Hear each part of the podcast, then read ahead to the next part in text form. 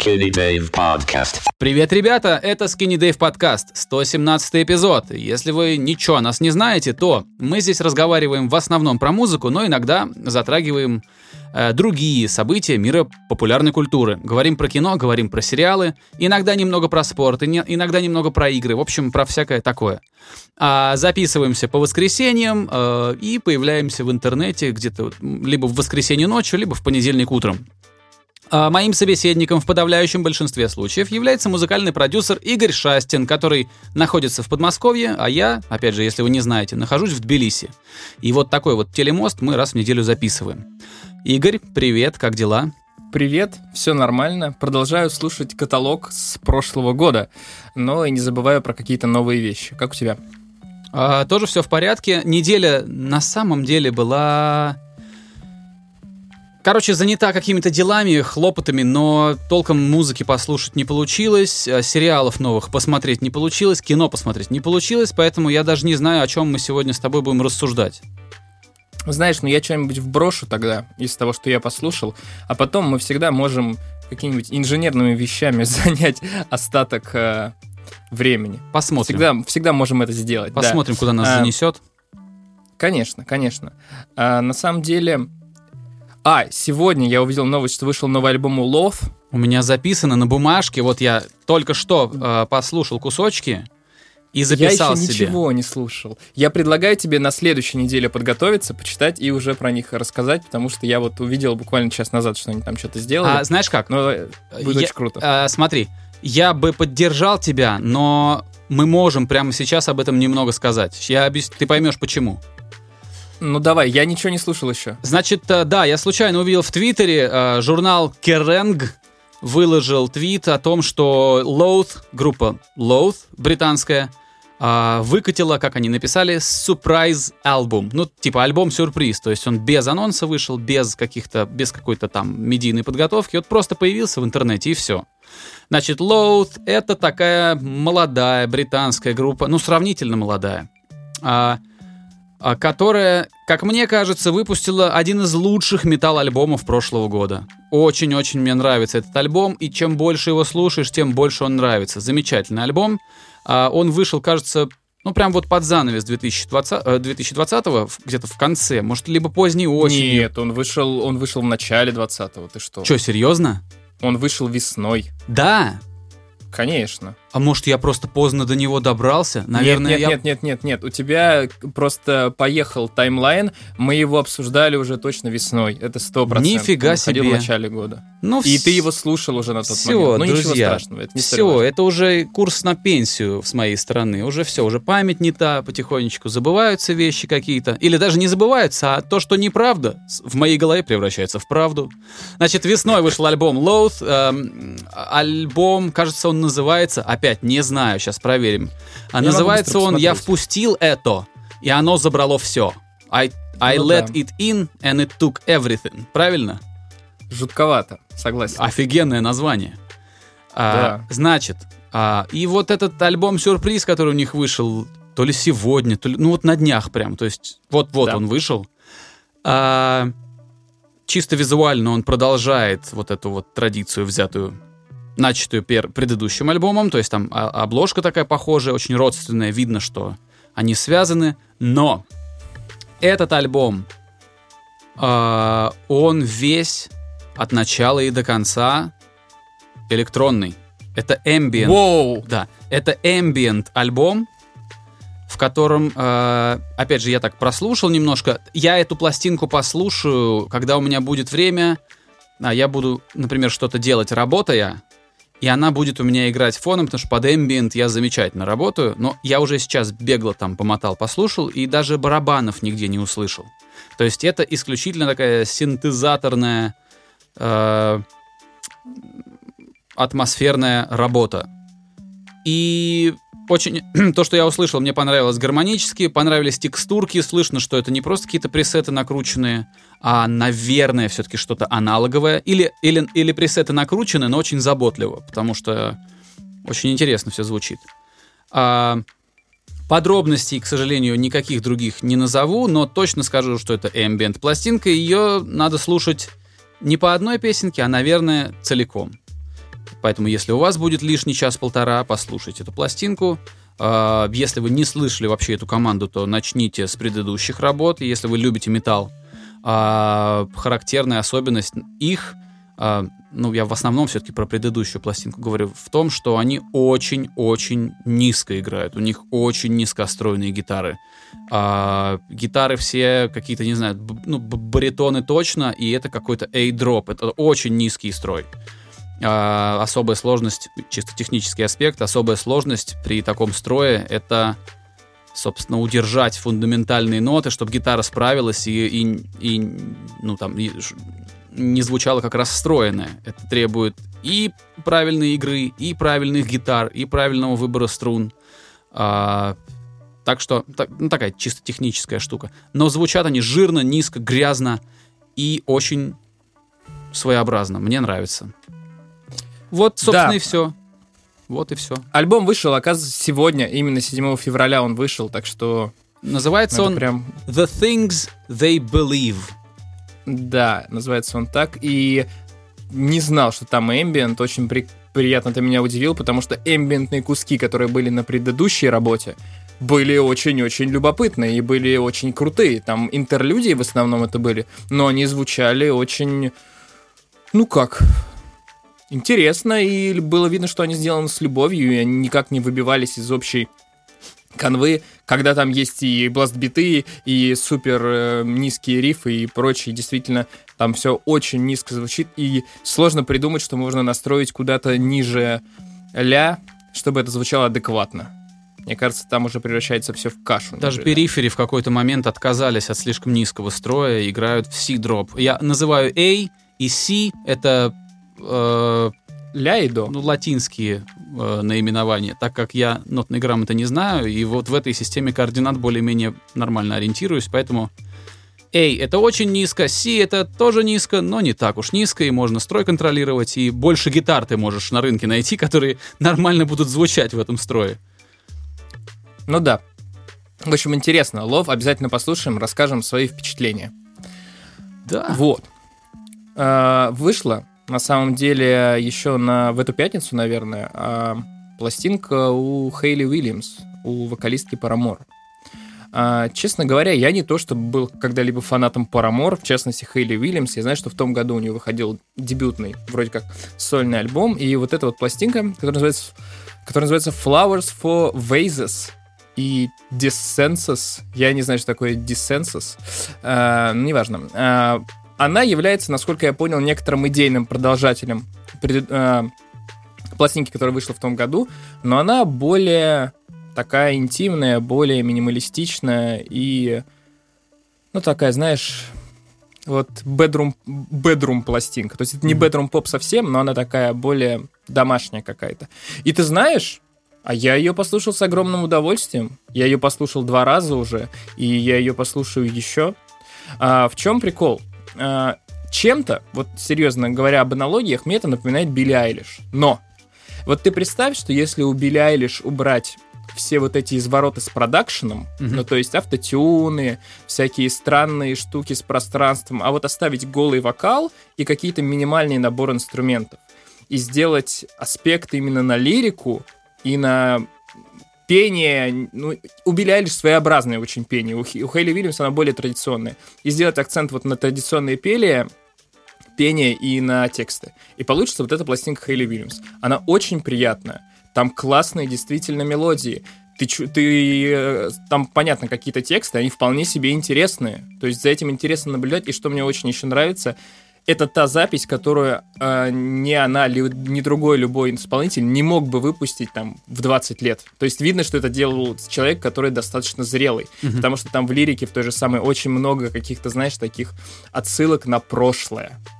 И это, блин, интересно. Это очень круто с той точки зрения, что артист действительно растет. Ты видишь этот альбом как кусок его творческого пути, но еще это очень личная, какая-то душевная запись э, про прошлое, про какое-то развитие, какие-то свои проблемы, и она не бьет тебя в лоб этим всем. Это просто человек, который рассказывает вещи, которые ему важны, и рассказывает их с душой, при этом это круто сделано. Там действительно очень мало инструментов, там практически нет каких-то перегруженных гитар, там чаще всего акустика, какие-нибудь очень нежные пианинки и вот такие вот совсем минимальный набор инструментов, и все это вместе дает акцент на голос.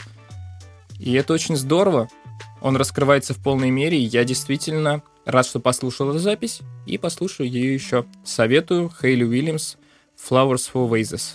Пока ты говорил, а, я подумал, знаешь, о чем? Что, о том, что а, сделать такую пластинку, в которой ты типа будешь просто о чем-то рассказывать и, как ты говоришь, не бить в лоб а, ничем а, слушателя.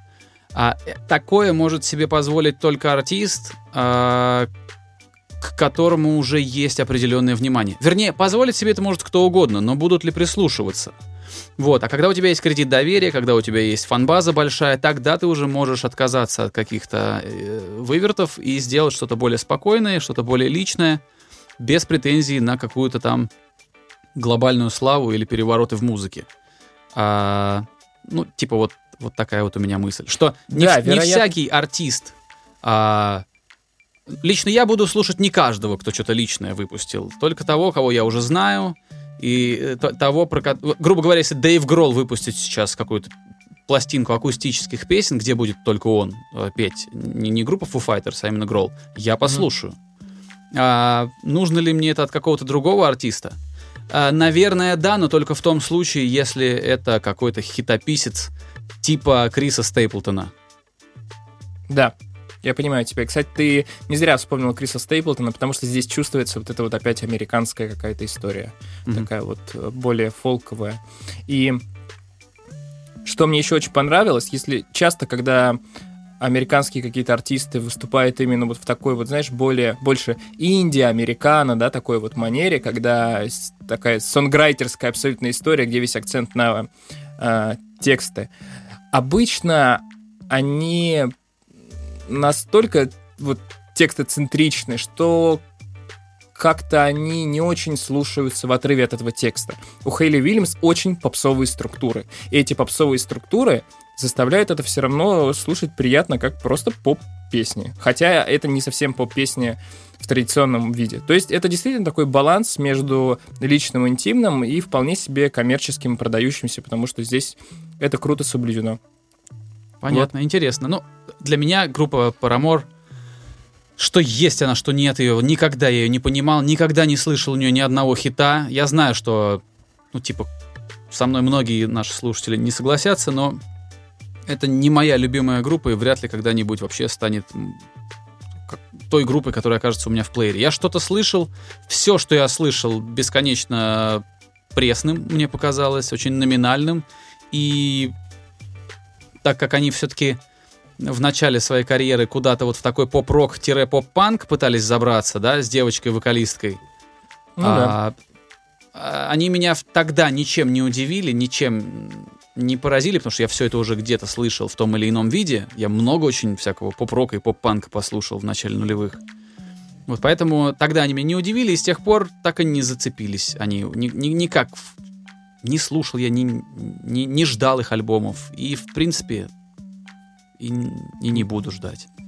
Да, я на самом деле абсолютно разделяю твои мысли. Группа Paramore тоже как бы не вызывает у меня никаких чувств. Но вот альбом девочки-вокалистки очень да. даже ничего. А, в «Сумерках» там она, песня у них появилась, что дало им большой буст прям, да? В, в фильме «Сумерки» была, была какая-то из песен. Не знаю, не знаю. Я помню только, что там Muse играли в «Сумерках». А, Всё, ну, что я в помню. общем, ладно. Кто, друзья, кто э, чуть больше, чем мы, знает о творчестве группы Paramore, расскажите, были ли они э, в фильме «Сумерки»? По-моему, вот большой толчок в их карьерный толчок они получили именно благодаря тому, что оказались в саундтреке к первым «Сумеркам». Но это не, Не знаю. точно. Это не точно. Ну, кстати, они на, на последнем альбоме, по-моему, это последний их альбом был, они изменили звучание больше в такого в, сторону инди-попа, и он был хорошо принят. И вполне слушабельный был альбом. Такая там с градиентами обложечка была. Слушабельное у них все. У забавная. них там все нормально сделано, хорошо сделано.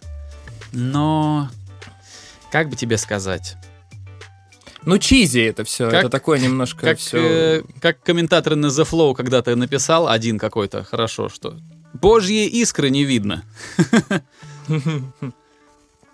Ну да. Слушай, проговорили про Хейли Уильямс. И возвращаясь к бэклогу из прошлого года, вышел в том году, в том году альбом у коллектива, который у дуэта, который называется Клои и Хейли. Это R&B дуэт. И когда я его включал, я ну, не ожидал, что там будет хоть что-либо какое-то интересное, и обратил на него внимание только из-за того, что в целом его получил он хорошую прессу в том году. Я думал, что там будет R&B как R&B, а там оказалось R&B, но с достаточно крутым продакшеном. То есть обычно R&B-шный продакшн такой тягомотный, очень сильно на вокал напирающий. И в целом он примерно одинаковый у какого-то вот среднего статистического мейнстримового артиста. Вот, а вот на пластинке Ungodly Hour от Клои и Хейли очень даже интересный продакшн. Он необычный для R&B, он такой немножко более бьющий в лицо и менее абстрактный. Но это добавляет как-то сильнее грува, добавляет э, больше необычности и, ну, раскрывает по-другому вот этот вот жанр. В нем, конечно, я не думаю, что в этой пластинке есть что-то такое прям фундаментально изменяющее его, но то, что я слушал, казалось мне все достаточно одинаковым, а вот эта запись очень даже интересная, продакшн там действительно крутой, ну и поют они, естественно, очень хорошо, как это обычно и бывает у таких коллективов и исполнительниц. Так, как, ее, как их зовут? Клой? И Хейли. Так, у нас две Хейли Халле. уже. А. Она другая. Да. Понятно. Я все это просто почему Видишь, спрашиваю, я потому через- что я, пока ты рассказываешь, я эти Да, вещи да. сразу записываю в описании подкаста. Я через одну Хейли хотел к другой Хейли просто мостик. Ого, ого. Да. Так, что еще? Я сейчас Вот посмотрю. так У меня же вот. субботний плейлист выходил, и там я послушал... А, ну вот я могу отсюда выдернуть несколько вещей, которые я послушал. Every Time I Die вернулись с новым синглом, который называется A-Wall. Кажется, это переводится как самовольная отлучка, самоволка. A-Wall, по-моему. Сейчас мы с тобой посмотрим в Urban Dictionary, что это слово значит. А, да, Every Time I Die замечательная, не знаю, Southern Metal, южный металл, группа, которая играет южный металл, замечательно, одна из моих любимых рок-групп на планете Земля. А, и выпустили трек в своих, ну, как бы, в своих лучших традициях. Все там здорово, все жирно, все дерзко, грязно. И без попытки кому-то подражать. Потому что дядьки, которые уже, я не знаю, сколько, 25 почти лет существуют, все-таки не должны никому подражать, им должны подражать. Да, я был прав. AWOL, не знаю, может быть, она читается по буквам, как, как аббревиатура. Переводится как самоволь... самоволка, в общем. Вот, потом, что еще? Про Devil Sold His Soul мы рассказали в прошлый раз, про новый сингл, который называется Narcissist. А еще из того, что я слушал, у Bones вышел альбом, который, сюрприз-сюрприз, звучит так же, как любой альбом Bones. А, и еще G-Eazy, значит, выкатил трек, где он вместе с Крисом Брауном, о котором я хоть что-то да знаю, и с Марком Моррисоном, о котором я не знаю ничего. И звучит он, кстати... Слушай, когда ты такой артист, как G-Eazy, то есть э, не сказать, что прям первого эшелона, но все-таки звезда. А, э, ну, типа, ты можешь себе позволить почти любой звук. И- он, наверное, правильные выборы карьерные делает, правильные творческие выборы делает. И у него сейчас очень классный этот трек получился. Он называется Provide.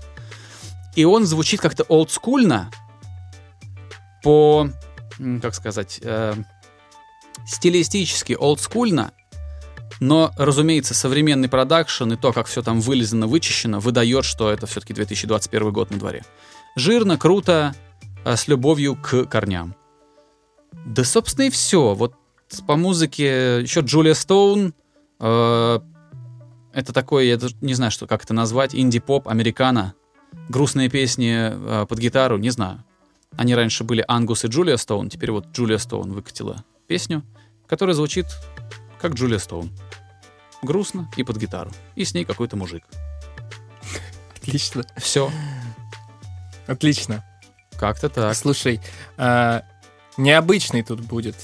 Ты про что-нибудь еще скажешь, нет? Или мне продолжить? По музыке я не знаю, мне больше нечего добавить.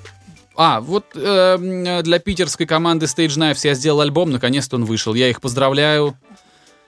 Э, Я кажется, послушаю. что, кажется, что его неплохо принимают. Я смотрел, там больше ста репостов из их паблика, хотя паблик не очень большой, там сколько, у них меньше трех тысяч подписчиков. Вот. Я послушаю, и на следующей неделе уделим чуть больше внимания, потому что, как я уже говорил, интересно мне, что там и ты, и коллектив наделали, потому что предыдущая запись мне нравилась. Да, вот ты послушаешь Вот. тогда, и если у тебя будут какие-то комментарии, я на них тоже отреагирую и везде все. Прям, мы можем прям с тобой здесь это обсудить. Почему бы и нет? В смысле, прям в подкасте? Да, почему? А я думал, мы так и договорились. А, ну хорошо, все, договорились. Ну да, посмотрим, короче, Да. посмотрим. А, Я, я те песни, которые сам делаю, я их, конечно, в свой субботний плейлист не добавляю. Я их потому что слышал триллион раз до- ну, в процессе работы. Это, это как-то не очень, не очень Ну да. правильно. Вот, ну, А, ну вот. Слушай, еще такая небольшая ремарка. Я послушал э, альбом российской группы Убийцы Кристалл. Это такой странный какой-то трэш инди-проект. Как Эм, пишется еще раз? Я первое слово не у- понял. у- Убийцы Кристалл. Убийцы. А, да. Единственное, что я хочу об этом сказать, это, это прям трэш-история. Но там есть прекрасная рифма, день красочный, режим безмасочный.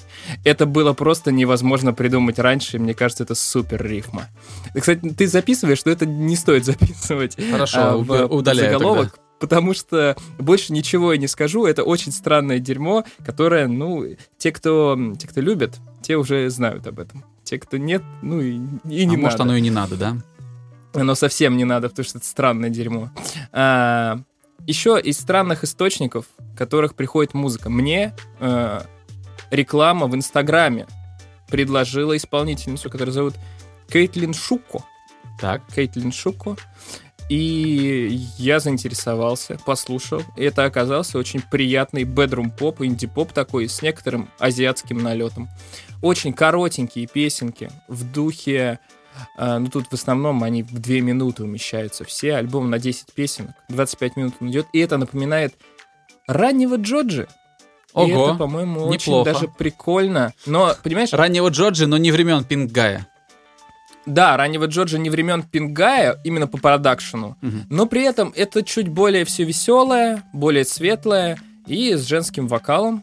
Очень приятно. Я, это- у, у девочки нет прослушиваний практически ни хрена. У нее вот открываешь Spotify, и там все меньше тысячи в основном. То есть это вообще супер no name, просто она Ну, давай- стартегила. Давай добавим, меня- доба- добавим в описании подкаста. На- нас не миллион человек слушает, но пара-тройка уже перейдет, послушает, и ей будет какие-то... Хорошо, да, добавим. Она, по-моему... Ты мне пришли название, потому что я... Ну, имя, э, потому что я так Да, на хорошо. слух не я знаю. пришлю. Я пришлю. Вот. э, Приятная музыка, мне понравилась. Не жалею, что подписался, послушал и добавил все это дело. Вот. Вот, это, наверное, из того, что было новое. Альбом у нее, собственно говоря, вышел вот тоже на днях. Он вышел, Disposition он называется, и вышел он 15 января. Ну, не совсем на днях. Вот. Вот. И совсем нового больше, наверное, ничего я и не слушал. Я все-таки совратился и стал играть в Disco Elysium. Не стал я ничего больше ждать, дождался русский и решил играть на компьютере. Очень нравится мне, интересно, необычно. И с русским, конечно, приятнее играть, чем я тогда мучился на Ну английском. да, ты же говорил, что там сложный. суперсложный Он очень язык. сложный. Да, он очень сложный, а тут прям сразу все гораздо более гладко и мягко. Игра прикольная. Вот что я могу сказать. Что-то еще такого нового, ну, не знаю, вроде бы на самом деле и не было. Вроде бы и не было. Я вот тоже листаю, листаю. Ну, тоже такого, чтобы прям было... Чтобы заслужить... А, ну, конечно, ну, Foo Fighters выкатили альбом, но надо послушать. я А, тоже не слушал. Что-то мне подсказывает, что он будет звучать тоже... Ну, как Foo Fighters. И это нормально. Не перепродюсировано, сыграно опытными музыкантами в дорогих студиях, на дорогих инструментах, потом сведено дорогими квалифицированными микс-инженерами и, собственно, залито на стриминг-сервис. Э, Старый конь борозды не испортит, э, но и глубоко не вспашет. Вот. Ну, послушаю, послушаю. Я люблю Foo Fighters. Это тоже одна из моих таких любимых рок-групп. Слушай, я думаю, у нас еще есть 15 минуток. Я думаю, можно как раз вполне ее и уделить каким-то... Что ты головой киваешь? Есть, Нет? есть, да, вполне. Я, я кручу головой, Можно говорю, что да, есть. ее каким-нибудь инженерным штукам, потому что, ну, о чем мы еще можем рассказывать, если мы ничего больше не поглотили, никакой информации. Вот. Я хотел бы выделить плагин или плагин, я не знаю, а, у компании Waves Factory, которая своим знаменитым кассет плагином известна. Есть Я иногда плагин, называется Tracks- Кассет прикольный, он, он крутой, типа, он действительно добавляет текстуры, добавляет э, каких-то, ну, необычностей. Что он делает? Ну, он, по сути, как бы ухудшайзер, наверное, это называется, да? Он делает э, эмуляцию всяких э, кассет. Плюс он еще, по-моему, делает тейп-стоп. Если тебе надо, он останавливает, да? Это, э, нет, у них два отдельных плагина. Один исключительно под тейп-стоп, он бесплатный. И вот есть э, кассет, который занимается именно изменением Мгм. характера звука. Вот, но помимо этого у них еще есть э, плагин Trackspacer. Очень интересный. И, э, по сути, это, наверное... Короче, наверное, это компрессор, связан с эквалайзером вместе, я не знаю, как это называется, но суть в чем? По сути, он просто сайдчейнит определенные частоты, которые ты выбираешь. Но они а, утверждают, что это не является мультибенд компрессором. Вот в чем дело. А, да, загадочное устройство. Я в нем не... Я видел его, видел на плагин бутик. Вот сейчас я открыл картинку, вспомнил. Да, они у, у них скидки были просто под Новый год. Я поэтому и Прикупился? приобрел себе этот девайс, да. А, вот. Слушай, он прикольно работает. Он прикольно работает именно с той точки зрения, что... Ну, он в автоматизированном плюс-минус режиме решает твой вопрос каких-то грязных частот, которые друг на друга наезжают. Тебе не надо ручками А выбирать как, из э, диапазона. как ты ему сообщаешь, что вырезать? Все-таки сайдчейном?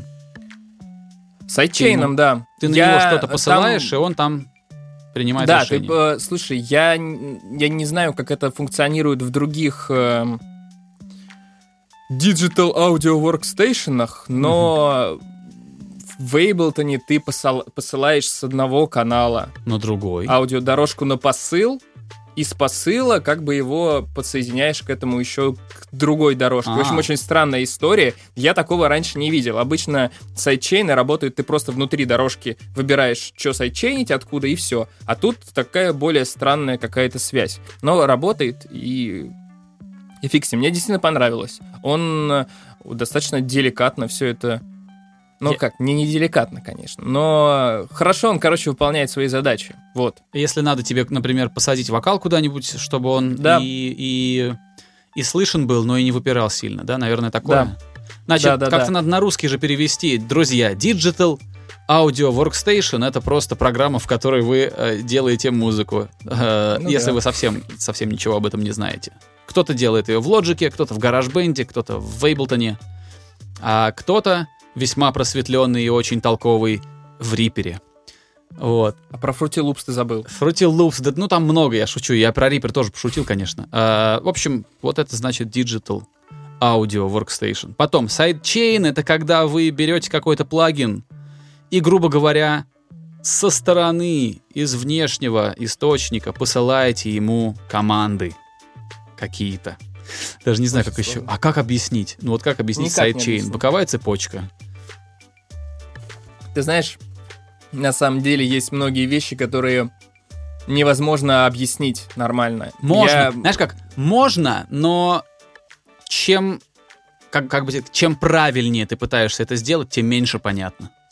Ну да, конечно, ты начинаешь превращаться в Википедию в какую-то. Я не знаю, я ковыряюсь э, долго и уверенно в му- музыкальной теории, мне на самом деле добавляет, доставляет это большое удовольствие, как там штуки можно всякие делать. И есть, в общем-то, понятие ладов, это грубо говоря, не совсем тональности, это лады. И вот, честно, я тебе скажу, пока ты это не нащупаешь и не почувствуешь сам, ты это просто не поймешь. То есть вот как ты можешь послушать 500 тысяч объяснений, что это такое, но пока ты вот сам это не услышишь, эти особенности, ты просто это не поймешь. Вот так же со многими моментами какими-то такими сугубо техническими. Ту же самую компрессию я вроде делаю одно и то же на протяжении там лет. И только через какое-то время, делая одно и то же, ты просто начинаешь слышать какие-то вещи, которые ты раньше не слышал. Это да. С это той же точно. самой реверберацией также, с компрессией. Ты вроде бы то же самое, ничего не изменилось, но ты стал слышать то, что ты не слышал раньше. Ты просто стал чувствовать какие-то моменты. Так в этом Вот, это- и заключается, как мне кажется, главное искусство продакшна и искусство сведения. Не то, какие у тебя инструменты под рукой, а то, как ты этими инструментами пользуешься. Ну, это банальная вещь абсолютно, но это правда. Конечно. То, то, как ты слышишь, и то, как ты выбираешь, что хорошо в миксе, а что плохо, вот это и влияет главным образом на то, какой ты инженер. У Или меня на продюсер. самом деле, да, у меня на самом деле в последнее время большая проблема. Я прям очень сильно закопался и начал делать... Короче, я, ну, делаю битосы всякие э, на продажу и прочее. И последний месяц я ничего не выкладывал, что на самом деле катастрофа по меркам битмейкинга. Как бы не выкладывать ничего месяц. Вот, а почему я это делаю? Не, не делаю, вернее. Потому что у меня есть там пачка крутых битов, которые мне нравятся, но я делаю их лучше и лучше. И я сижу и два дня кручу эквалайзер. Всем уже насрать будет, ну, этот эквалайзер объективно. А я не могу остановиться. И в итоге как бы хочется сделать как лучше, в итоге получается как никак получается. И ты сидишь бесконечно в этом э, в этой цепочке э, крутишься, делая одно и то же, исправляя что-то другое, и потом бесконечно докручивая какие-то вещи, которые нафиг уже не надо Это докручивать проблема. никто не обратит на это внимание. Я, я об этом и говорю, что понимаешь, что это проблема. Я вот сижу месяц и кручу 10 битов. Я бы тебе, э, Полный если, бред. если бы ты спросил моего совета, я бы тебе сказал, публикуй и забудь. Э, я знаешь, знаю, что так и надо сделать. Я два аргумента тебе приведу. Первое, это когда я послушал круглый стол вот этих продюсеров всех, а, там, Атланта, вся эта новая школа, ну, кто-то Мгм. там, не знаю, кто-то из восточного побережья, кто-то из западного, там куча всех сидела. И кто-то из них сказал, что он делает 40 битов в неделю. Вот. 40 битов в неделю, это как бы... э, Много это. Это очень много, да. И это исключает как... просто как бы, как бы это исключает а, какую-то там объективную самокритику. Ты просто сделал, выложил, сделал, выложил, сделал, выложил. Да.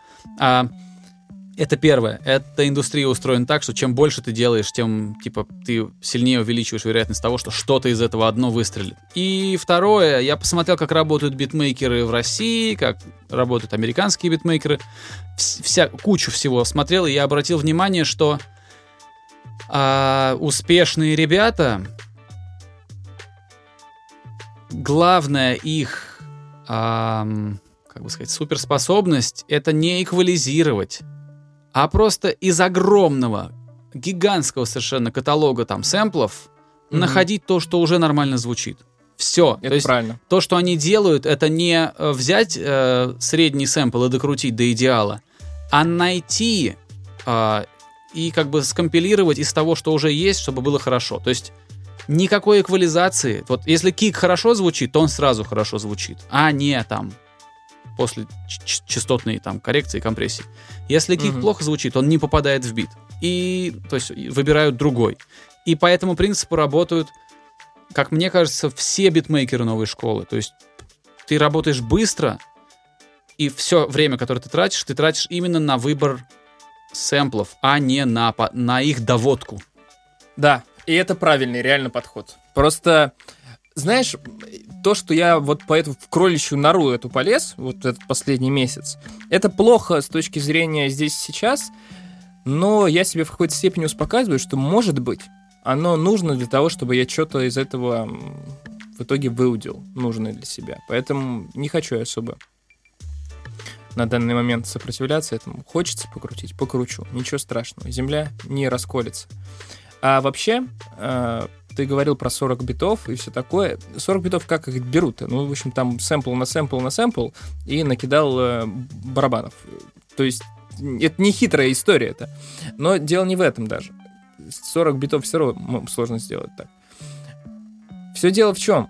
Мне кажется, битмейкинг, эм, производство музыки в целом, и вот какие-то такие вещи, которые сейчас важно пускать на поток. Мне кажется, к ним стоит начать относиться как к сервису. Если ты музыкант, ты предлагаешь ничего иное, как сервис. Просто человеку захотелось послушать веселую песню, и ты один из тех людей, кто предлагает сервис по прослушиванию веселой песни. Может быть, это, конечно, звучит совсем не творчески, но учитывая количество всего, что есть, мы просто предлагаем сервис. А я немножко прикопаюсь к формулировкам. Все-таки я бы сказал, что сервис — это все, что делают люди... А, например, да, вот если артисту, который не знает, у которого пока нет аранжировки, а, он заказывает у битмейкера а, бит, вот он получает сервис. А когда э, человек идет что-то слушать, сервис ему предоставляет платформа. Она ему помогает выбрать, она ему подсовывает по тегам, по каким-то своим алгоритмам. То есть вот это...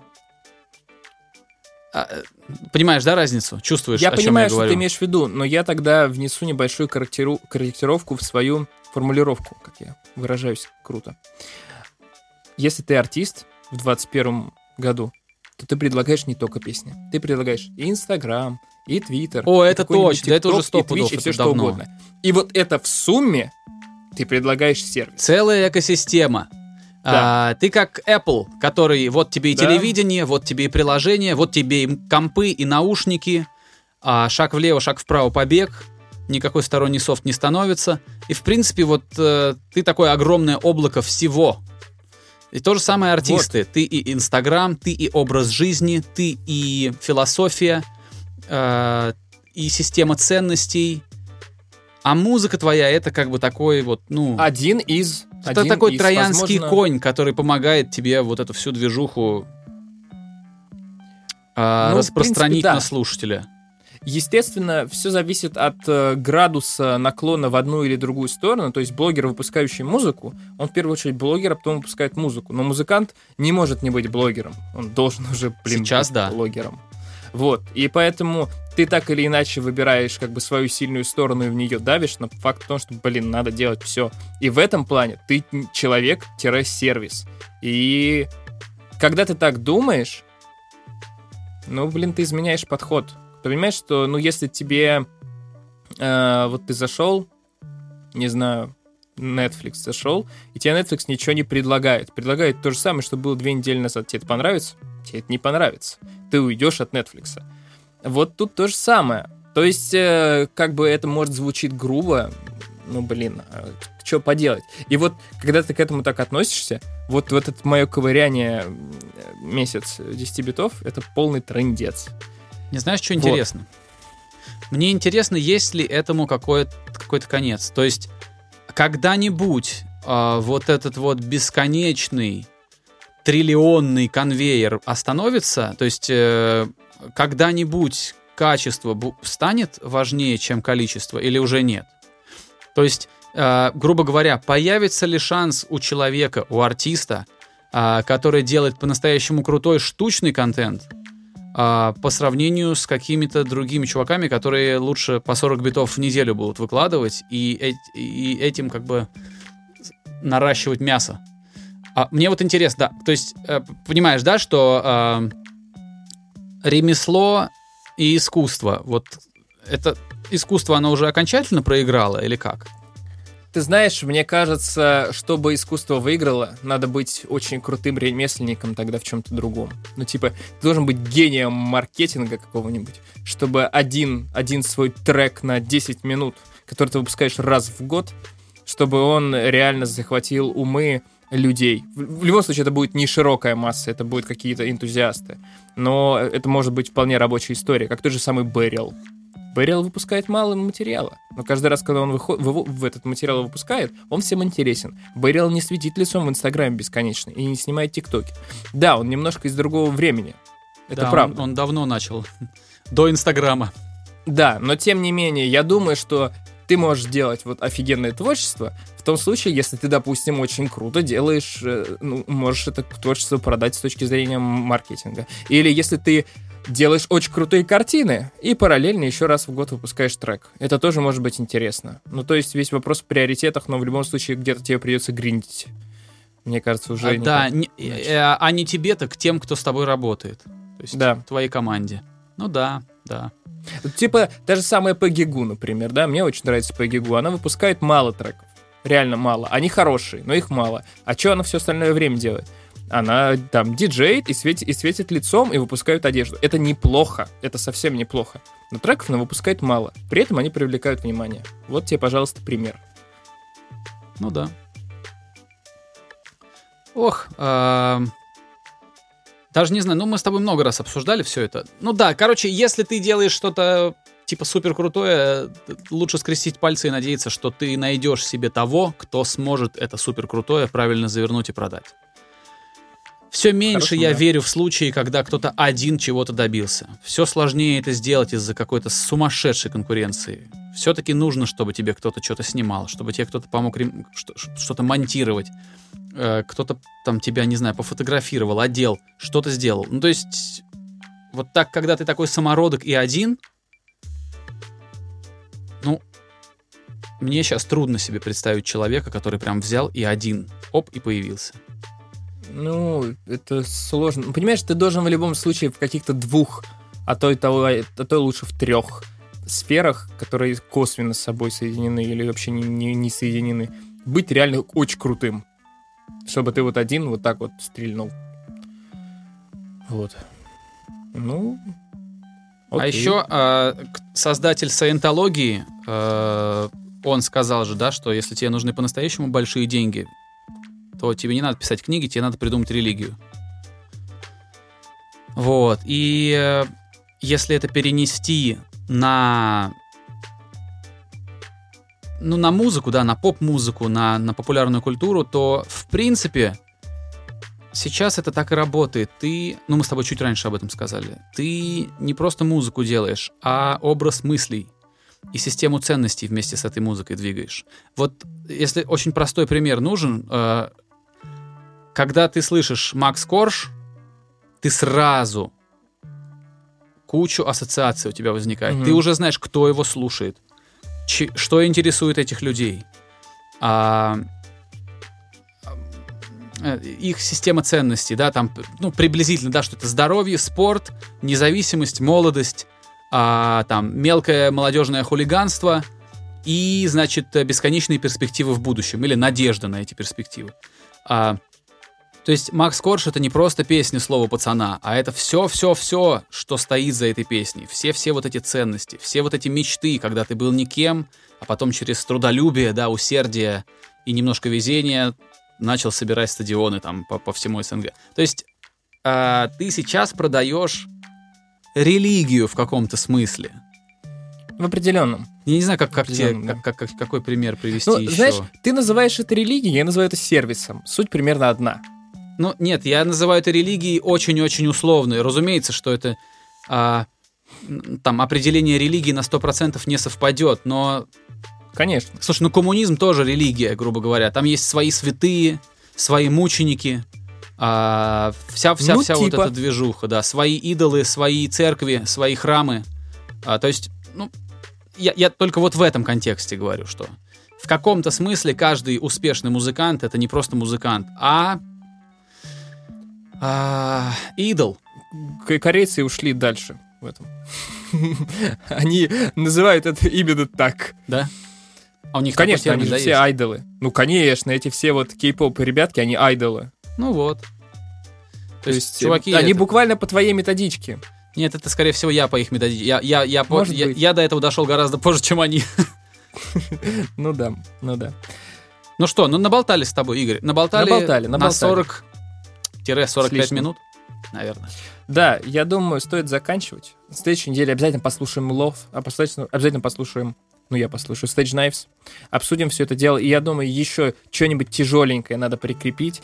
И эм, чтобы такой потяжелее был выпуск, потому что я все про каких-то Индии, да R&B э, девушек рассказываю. Вот. Надоело. Надоело. Надо что-нибудь другое. Посмотрим, вот. да. Я тоже попробую с чем-то прийти, чтобы не с пустыми руками. Давай. Да, друзья, а, время прощаться. А, 117 эпизод Dave подкаста подходит к концу. Мы сердечно вас благодарим за то, что вы остаетесь с нами, за то, что вы ставите нам оценки, выставляете какие-то рейтинги, пишите нам комментарии. На первый взгляд может показаться, что это ничего не значит, но на самом деле значит. Ваш один лайк, один маленький комментарий очень-очень много значит. Главное не терять в этом уверенности и постоянно комментировать, ставить лайки, выставлять рейтинги. Это важно. Это, это ваша маленькая монетка, э, как это называется? Э, э, малая толика, в общем, того, то, что вы делаете, малая толика в развитии нашего уютного лампового подкаста. Поэтому продолжайте, пожалуйста, а мы продолжим выпускать эпизоды и разговаривать в них вот о таких вещах, о которых типа сегодня разговаривали. На следующей неделе новые темы, постараемся сделать потяжелее, по побрутальнее, ну а там как получится. Все, будьте здоровы, берегите тех, кто рядом. Пока. До скорого. Skinny Dave Podcast.